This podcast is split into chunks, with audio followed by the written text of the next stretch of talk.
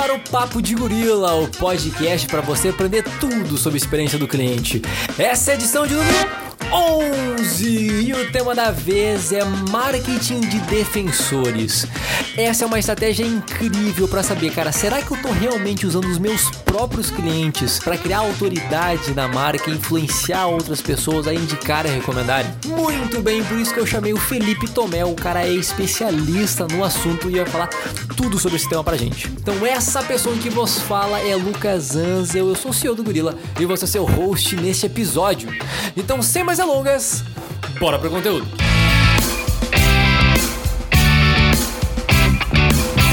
Então, show de bola, pessoal, começando aqui mais um episódio do Papo de Gorila. E o assunto de hoje, eu creio que muitos de vocês estão muito interessados em saber que é marketing de defensores. Cara, nesse universo da experiência, nada mais, nada melhor, né, do que falar um pouco sobre marketing de defensores, como esse negócio funciona, o que que é, como é que se é para o meu negócio ou não é. E eu chamei o cara aqui que sabe tudo sobre esse assunto, que é o Felipe da PIP, uma startup aí aqui do Sul também, né? A galera do Sul aqui se juntando, então super legal, tô super animado. E quero te agradecer, Felipe, por aceitar o convite aqui de participar do podcast, compartilhar teu conhecimento com a gente. E e eu também vou te pedir para você contar um pouquinho da sua história aí, como que você caiu nesse mundo do marketing de defensores, como é que você, a ideia disso, de, de, de fundar a PIP, né? Então compartilha com a gente. Bacana, Lucas. É, obrigado pelo convite aí, cara. É um prazer. Eu sou um ouvinte, escuto bastante, cara, e é um prazer estar, estar aí com vocês. Bom, para me apresentar, cara, como eu cheguei no marketing de defensores, vou contextualizar um pouco para ficar um pouco mais clara a, a história aí. Eu sou formado em publicidade, cara. Eu me formei aqui no, no interior do Paraná, uma faculdade da minha cidade. E eu lembro que eu fiz publicidade, foi. Eu entrei na faculdade em 2005, então já faz um tempinho aí, até o pessoal vai fazer os cálculos, vai ver a minha idade. É, e eu lembro que na faculdade, cara, tinha várias aulas né, de mídia e tudo mais, e lembro que os professores falavam muito que, ah, para as empresas terem sucesso, elas precisam investir muito em publicidade, precisam fazer TV, fazer jornal, rádio, essas mídias de massa, né, que eram mais, é, mais fortes na época, o marketing digital ainda estava começando. E eu observava, principalmente no interior onde eu morava, que tinha muitas empresas que não faziam nada disso que os professores falavam que era o caminho das pedras, e eram empresas que tinham sucesso, que cresciam, que tinham uma base de clientes super boa. Isso sempre foi ficando uma pulga atrás da orelha é, ali para mim. Bom, me formei, depois que eu fiz a faculdade, abri uma agência de, de publicidade, já voltado para marketing digital. Fiquei durante os dois anos com ela. Uh, depois vim morar em Curitiba. Uh, trabalhei num grupo de hospitais aqui durante quase quatro anos. E foi nesse grupo de hospitais que a pulga que eu tinha atrás da orelha lá na faculdade começou a crescer cada vez mais. Uh, nesse, no hospital eu trabalhava na área de marketing, né? E a gente sempre fazia investia muito em mídia, em TV, jornal, rádio, tudo aquilo que os professores falavam. Uh, mas quando a gente ia mensurar o sucesso, a gente via ali que 70%, 80% do, do nosso público, do, do, que a gente conquistava, vinha através por uma recomendação de um amigo, porque um amigo indicou, e isso foi, aquela pulga começou a crescer, né? Então eu comecei a me aprofundar um pouco mais e buscar formas, né? Falei, pô, se a gente não investe, não faz nada para que os clientes recomendem, indiquem a gente aqui, uh, isso está acontecendo, se a gente investir nisso vai potencializar cada vez mais, né? Nossos resultados vão, vão melhorar. Então eu comecei a estudar é, e lá fora eu conheci, né, uh, o Advocate Marketing, que aí quando eu, a primeira vez que eu descobri, eu lembro, caramba, é tudo isso, desde a época da faculdade é isso que eu tô vendo, e agora eu descobri que já existia uma metodologia, já tem gente falando sobre isso também, então não, não sou tão louco assim. E aí eu comecei, implantei algumas estratégias até nesse hospital que eu trabalhava de, de Advocate Marketing, saí de lá, passei um tempo aí fazendo consultoria de marketing para algumas empresas e em 2000 e, 2017 ali eu resolvi abrir a PIP, né? Falei, ah, se não tem ninguém fazendo sobre isso, isso aqui no Brasil, acho que tem um potencial enorme. Eu vi a necessidade das empresas terem pessoas falando bem da sua marca, né? Mas as empresas não sabiam como, quem eram essas pessoas que estavam dispostas a recomendar a sua marca, indicar e como fazer isso, né? Então, aí a ideia da PIP Justin que é essa, é trazer o marketing de defensores para o Brasil, educar o mercado e através de uma plataforma que a gente desenvolveu, a gente consegue ajudar as empresas a operacionalizar isso. Elas identificar quem são seus defensores da marca, engajá-los com a empresa e mobilizar para que eles façam essas ações de indicação, recomendação, compartilhar os conteúdos em redes sociais, reviews positivos, depoimentos, enfim, qualquer ação que a marca é, julgue importante que as pessoas façam por ela. Então a gente tem uma metodologia e uma plataforma que ajuda a fazer isso. Pô, cara, que demais, cara, que demais, que demais. E tá, e, e beleza, de defensores. É, você viu, né, quando você foi, viu o poder que isso tinha, e daí quando você pesquisou, você viu que já tinha lá fora. Mas como é que esse negócio surgiu? Marketing, como é que esse negócio do marketing de defensores surgiu aí no mercado? Legal, cara. É, o marketing de defensores ele é baseado num conceito bem antigo, né, que existe lá do acho que desde as primeiras transações comerciais da história da humanidade aí, é, que é o marketing boca a boca, né? É, ou seja, é pessoas recomendando para pessoas. Só que com a internet, né, redes sociais, hoje esse boca a boca que antigamente era de um para um, hoje ele pode ser de um para milhões, né? Então, quando eu vou e faço um review lá num, num site como um TripAdvisor, por exemplo, eu posso estar impactando milhões de pessoas que estão buscando é, saber mais sobre o determinado hotel lá, né? é, por exemplo. E aí o marketing de defensores ele surgiu principalmente nos Estados Unidos, é, a grande maioria das empresas que trabalham com isso e até os conteúdos que tem sobre isso vem lá dos Estados Unidos, é, que surgiu justamente nisso, as pessoas começaram a perceber a mudança no comportamento do consumidor, né? Hoje em dia o acesso à informação é muito fácil, então as pessoas já não confiam mais em propaganda, não confiam mais no que as, as empresas estão falando, e elas têm é, facilidade em saber o que outras pessoas que já consumiram aquele produto estão falando, né? Então elas vão buscar em redes sociais, vão buscar em sites de reviews, vão procurar no Google. Então é um comportamento comum das pessoas hoje.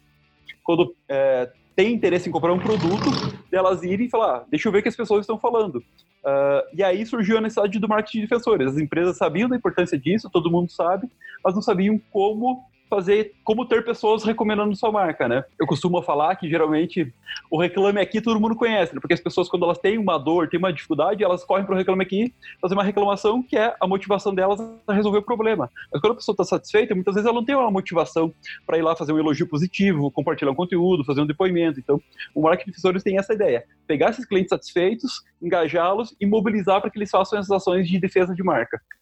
Muito bom, cara. E isso é muito real, né, cara? É, independente do, do nível, classe social que você está, se você tá aí no universo que tu tá com fome, você vai ver lá o X do Zé. Se você viu que o Zezinho 47 falou que o X é ruim, cara, você pode ser o Barack Obama que você não pede o X do cara. então é muito, é muito, real mesmo, cara, essa questão do, do, da importância do boca a boca, né? De como que isso é importante para os negócios, cara, muito legal. E assim, uh, a gente sabe que isso é importante. E, e como você vê que isso está afetando o, os setores de marketing? Tu acha que essa é uma estratégia, pode ser o futuro do marketing mesmo? Olha, Lucas, eu acredito fortemente que é, uh, não posso dizer que é o futuro, porque tem bastante coisa surgindo, mas acredito que vai ser um dos pilares do marketing daqui para frente, né? O próprio Philip Kotler, né, que é o pai do, o papa do marketing, aí o pai do marketing, ele tem no seu último livro, Marketing 4.0, ele fala que daqui para frente as empresas que não tiverem defensores das suas marcas não vão sobreviver. Então elas vão ter duas taxas principais, duas métricas principais, né? E a taxa de vendas e a taxa de defensores da marca. Porque como as pessoas não confiam mais em propaganda, as empresas que não tiverem pessoas recomendando, falando bem da sua empresa, não conseguirão sobreviver nesse, nesse novo mercado que está tá surgindo. Então, eu acredito que vai, vai mudar bastante. Uh, a gente vê aí que as empresas já estão se conscientizando disso, né, até oferecendo melhores preços para os seus clientes, se preocupando mais com impressão, um bom atendimento, um bom serviço. Uh, e a gente vê hoje que as empresas aí que mais crescem né, no mundo, vou pegar aqui no, aqui no Brasil, Nubank, Amazon, Netflix, Apple, são as empresas que têm verdadeiros defensores, né? As empresas, você não vê elas fazendo muito a mídia de massa, principalmente, mas elas vêm muito, você sempre vê muitas pessoas recomendando e indicando os produtos delas. Então, as empresas que estão se destacando nesse cenário já, já perceberam isso. E acredito que as outras empresas devam seguir esse caminho também. Ah, legal. E, e, percebeu, né, que normalmente as empresas que têm um marketing de defensores muito forte, têm defensores fortes, elas normalmente são empresas centradas no cliente, né? E, e, e eu vejo, cara, um, um, gap interessante. Por que, que eu acho que as pessoas pararam de confiar em propaganda? Muito porque a mensagem que eles colocam para fora, o cliente ele é impactado, cria uma percepção e quando vai de fato interagir com a marca, ter um relacionamento mais profundo com ela, não é condizente, né? Então, a, é, não é íntegro a comunicação.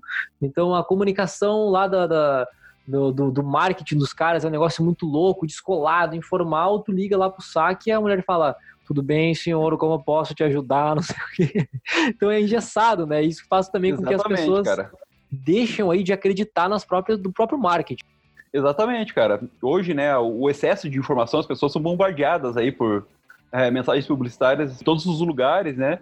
Uh, e realmente é, é, muito difícil. Eu acho que todo mundo já teve uma experiência, né, de ser impactado numa propaganda, gerar aquele desejo, e quando você vai consumir, né, ter a experiência ali, não é nada daquilo que você esperava. Então, isso gera essa quebra de expectativa, e você naturalmente vai deixando de confiar, né? Quando você quebra a confiança, é muito difícil você voltar a confiar. Muito. E hoje, quem que as pessoas confiam? Pessoas confiam em quem elas conhecem, né? Então, uh, é muito comum até para as pessoas, por exemplo, assistir uma série no Netflix, as pessoas vão pedir indicação, né? Porque elas não querem gastar o tempo dela procurando para assistir uma série que no final vai ser ruim. Então, é. até para isso a, a, recomendação funciona as pessoas querem ouvir opiniões de outras pessoas. 100%, cara, 100%. Pô, muito legal. Tá, e, e vamos lá. Uh, e como é que esse negócio funciona na prática, Felipe? Legal, cara. Bom, o marketing de defensores tem algumas formas de ser trabalhado, mas uh, a base dele, a primeira, uh, a parte mais importante, né, para fazer uma estratégia de marketing de defensores funcionar, é que a empresa tenha defensores da marca. Então a empresa ela precisa prestar um bom serviço, ela precisa que os clientes gostem dela e ela precisa ter algo que as pessoas possam recomendar, né? Ninguém vai recomendar algo que elas não gostam. Uh, bom, isso eu acho que é, é a base, é, é, até óbvio. A segunda parte, que é muito importante, é você saber quem são seus defensores da marca, né? As empresas aí, principalmente empresas grandes que têm aí milhares, milhões de clientes, com certeza vão ter ali uma base grande de pessoas que são defensores, outras não. Então você deve, deve sempre procurar identificar quem são as pessoas. E aí a, a melhor forma que existe para isso, você conhece super bem, é o NPS, né? Então as pessoas, é, é a, a famosa pergunta ali de de 0 a 10, qual a probabilidade de você recomendar a marca para um amigo? As pessoas que respondem 9 e 10 são é, identificadas como defensores, e é com esse público que você vai trabalhar. Boa, boa. É, é a gente chama isso dentro da metodologia de NPS de ativação de promotores, né? O, o que a galera fala hoje, cara, hoje, na gravação desse podcast, estamos gravando aqui, hoje de manhã, eu tava falando com um cliente, ele falou assim, cara, mas é, eu só tenho cliente promotor, cara, por que, que eu vou tratar? Eu falei, cara, tu tá com ouro nas tuas mãos aí, tu não vai aproveitar isso? É isso mesmo que tu tá me falando?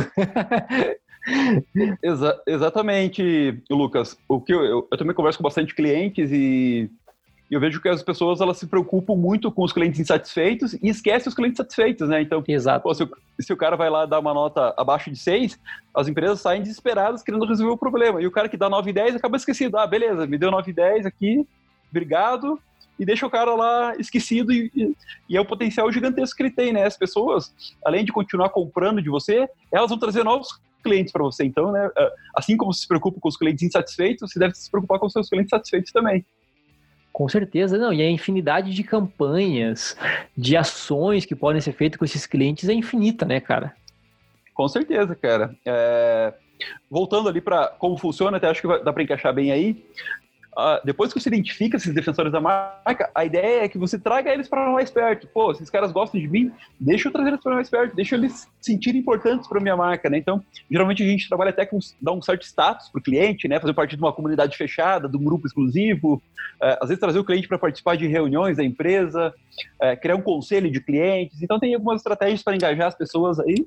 E aí você consegue, tendo as pessoas engajadas, você consegue ativá-las para fazer esse, esse, esse monte de ações que você falou, né? Seja, olha, pessoal, putz, eu preciso aqui aumentar, é, melhorar minha reputação nos reviews do Google. Então, você pode mandar um simples e-mail, olha, fulano, você pode fazer uma avaliação da nossa empresa aqui no Google?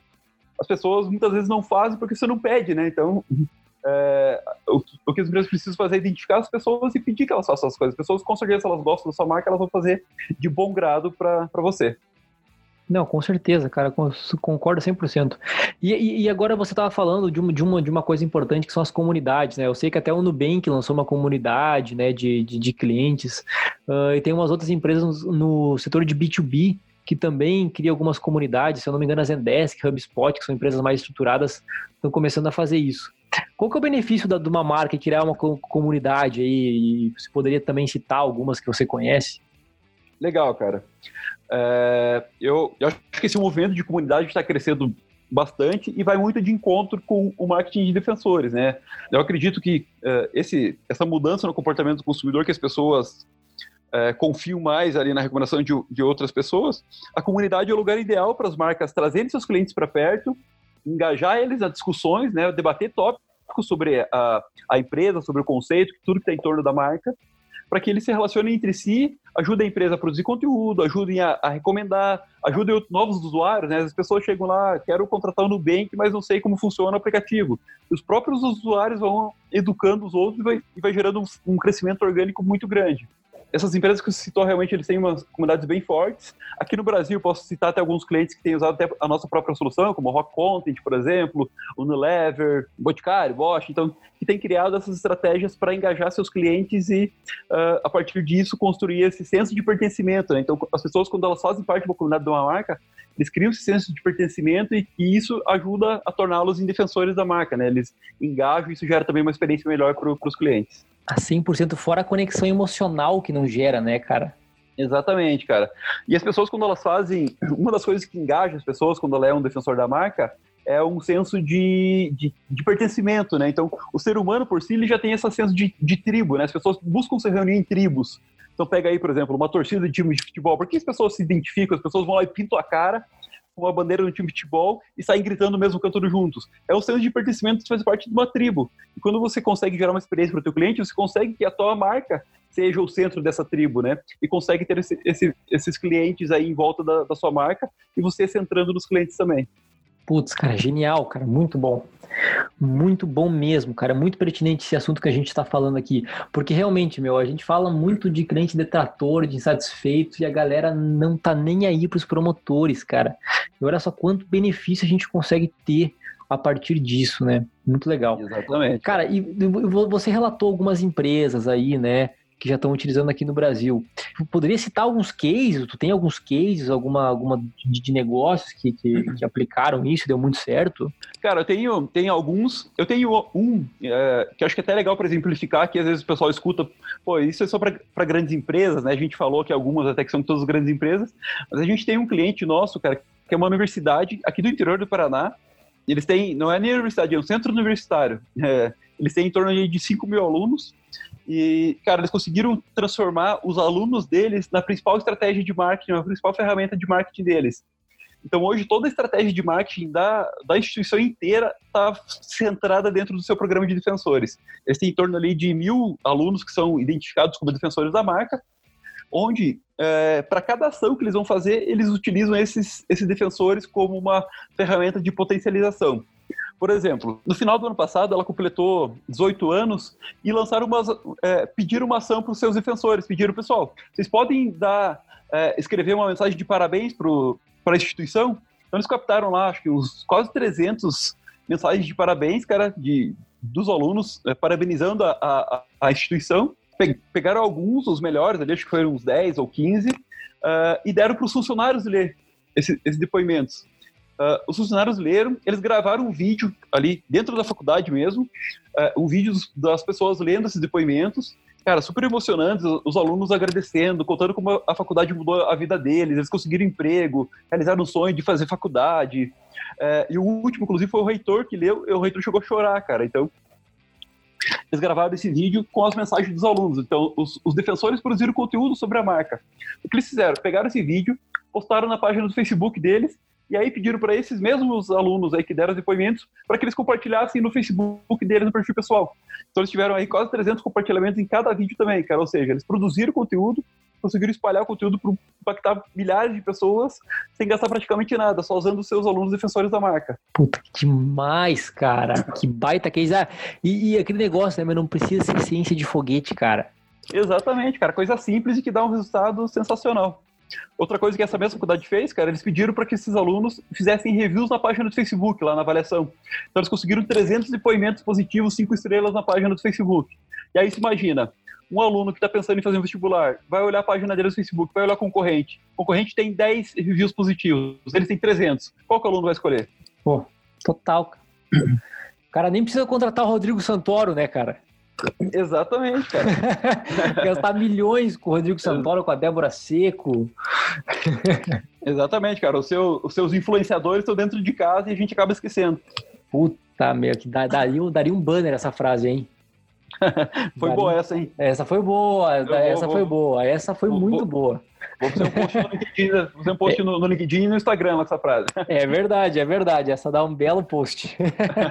Legal. Massa, cara, massa. Muito bom, cara. E daí, beleza. Uh, massa demais esses cases, mas assim, como que utilizar uma estratégia dessa, Felipe, para a gente alavancar os resultados dos outros canais de marketing também? Isso é possível? Legal, cara. Com certeza, cara. Uh, por exemplo, a gente tem, uh, é importante falar, até não comentei, que o marketing de defensores ele funciona tanto para clientes quanto para colaboradores. Então, os colaboradores das empresas devem ser seus primeiros defensores, né?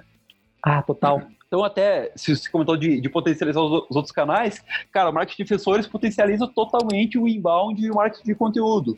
Vou contar um case que a gente tem aqui também, é, que é uma empresa de RP, uma das maiores empresas de RP aqui do Brasil, que é o nosso cliente. É, eles são lá do, de Minas Gerais. Eles também produziam muitos conteúdos, e-books, artigos em blog, é, e eles tinham muita dificuldade em distribuir esse conteúdo. Eles gastavam lá muita energia, muito esforço produzindo esses conteúdos, mas não conseguiam ter um alcance significativo. E aí o que, que eles fizeram, cara? Eles pegaram, eles têm lá, acho que em torno de 600, 700 colaboradores, criaram um programa de defensores para esses colaboradores. Quando é voltado para colaboradores, a gente chama de Employee Advocacy. É, e qual era o foco deles? Era para que os colaboradores fossem o canal de distribuição de conteúdos deles, cara. Então, eles criaram lá uma comunidade dentro da PIP e colocaram atividades para que as pessoas compartilhassem os conteúdos em Facebook e LinkedIn. Os, os, colaboradores, hoje, cara, eles têm em torno de mil compartilhamentos mensais somente dos colaboradores deles, impactando aí algumas centenas de milhares de pessoas por mês, cara, com os conteúdos deles nas redes sociais. Que loucura, cara. Então, isso potencializou demais o canal de, de inbound e de marketing de conteúdo deles, cara. Porra, muito bom, meu, muito bom mesmo. É, então, outras coisas podem funcionar também. Por exemplo, quando é um B2B, uh, ah, que é venda mais complexa, né? Acontece muito, uh, acredito que quem, é de, quem vem de B2B aí deve passar por isso, de você estar tá lá negociando com o deal, o cara pede, ah, posso falar com um cliente seu aí que está usando essa solução para eu trocar uma ideia, ver como é a experiência? E muitas vezes você não sabe, né? Putz, que, quem que eu vou passar agora? E quando você tem os seus defensores da marca identificados, engajados, você consegue pegar uma lista de pessoas que sabe que vai te recomendar super bem. Então, isso funciona também, potencializa suas vendas ali, acelera o ciclo de vendas, porque quando alguém recomenda também, uh, o ciclo de vendas acelera, né? Encurta ali o, o processo. Então, uh, ele potencializa todos os canais de, de marketing. Ah, 100%, cara, 100%. Bom, a gente já sabe que o, o, boca a boca, né, Felipe, é uma máquina, funciona muito bem, é, é, o canal, cara, é o canal que mais funciona, assim, não, não tem, não tem, não tem, é indiscutível, é indiscutível.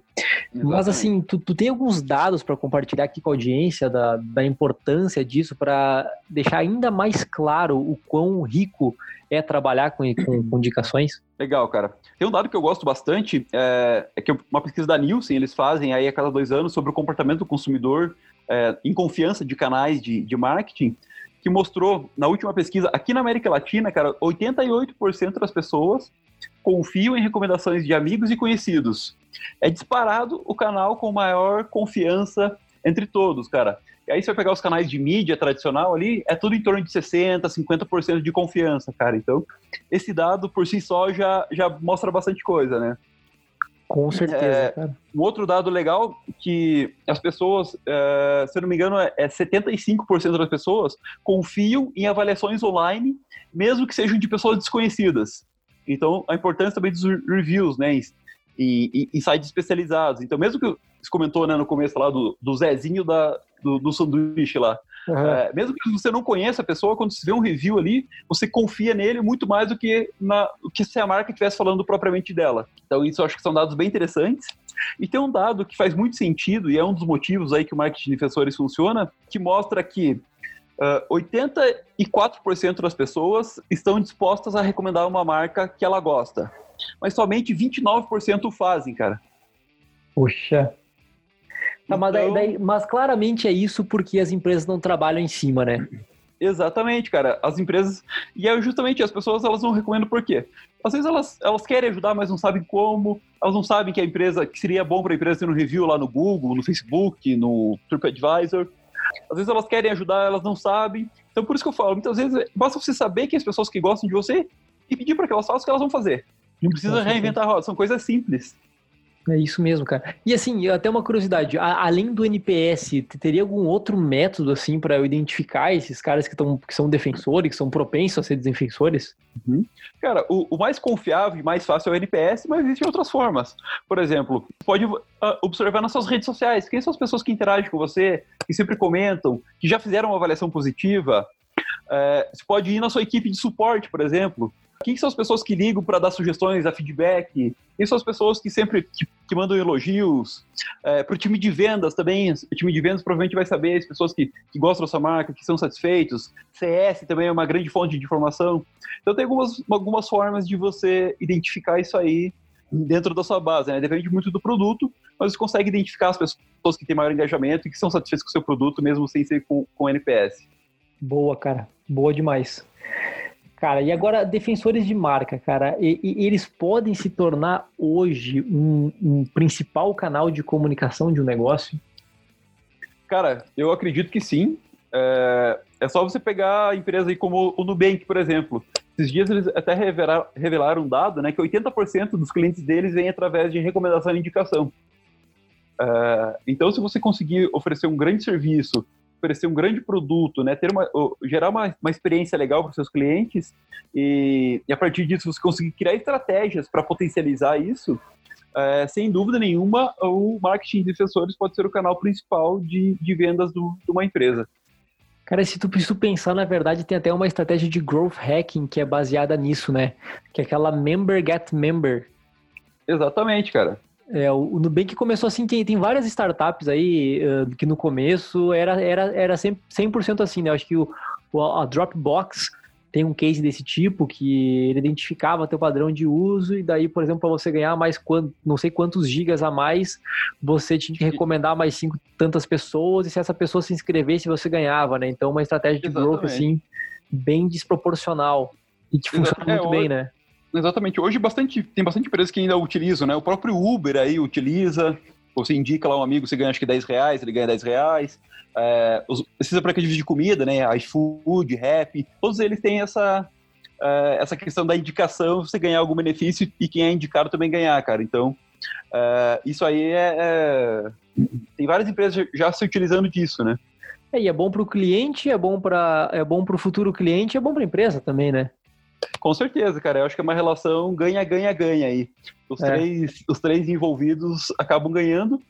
E, e, eu acredito, cara, que isso ajuda até o, o, o, mercado como um todo evoluir, cara, porque as empresas que começam a oferecer essa grande experiência para os clientes, começam a ter estratégias de, uh, de marketing de defensores, tornar os clientes defensores, obriga o concorrente também. Se o concorrente não tem uma experiência tão boa, ele não vai conseguir ter defensor da marca e provavelmente ele vai morrer logo. Então, cria um, meio que um ciclo virtuoso onde todas as empresas precisam se preocupar com os clientes e precisam se preocupar em entregar um, um produto melhor, com um preço melhor, uma experiência melhor. E, e, e, se pensar, né, cara, hoje o, o nível de transparência ele tá muito grande. Né? Hoje eu boto o nome da empresa no Google, cara, eu pesquiso, eu sei muito mais sobre a empresa do que a empresa sabe sobre mim no final do dia, né? Normalmente. Exatamente. Uh, e se a empresa não tiver isso muito bem alinhado, né, cara, essa imagem, essa, essa, essa comunicação, né, essa promessa de, de, de, de, a promessa que eles fazem no marketing, não conseguir de fato entregar isso no final, ao longo de toda a jornada, de fato o consumidor percebe, cara, e ele vai para outra para outro lugar onde é que ele se sente entendido, onde é que ele se sente parte da tribo, né, onde é que ele recebe a indicação do amigo, né? Pois é muito real, cara. cara. E eu até escrevi um artigo esse tempo atrás falando que às vezes as empresas elas acabam gerando vendas para o concorrente. Então se a empresa ela não tem uma boa reputação perante seus clientes, o que acontece? Ela vai lá e investe milhões na mídia, por exemplo, lá, um celular ela vai lá e investe milhões em TV, rádio, é, marketing digital, faz mídia pesada. E aí o cliente sente o desejo de comprar um celular, mas quando ele vai pesquisar reviews, ele vê que a marca do concorrente está melhor avaliada que ela. E o cara recebeu o estímulo pela marca, mas vai acabar comprando do concorrente, porque ele vai confiar na... A decisão final dele vai ser baseada na, op... na opinião dos clientes. 100%. Cara, e, e, um caso muito interessante aqui, que é, é bem pertinente. Uma, uma empresa, por exemplo, que é um B2B2C, onde a grande parte da receita, no caso, vem do consumidor final, né? Vou dar um exemplo aí, um, um, um aplicativo de comida aí que é muito comum, né?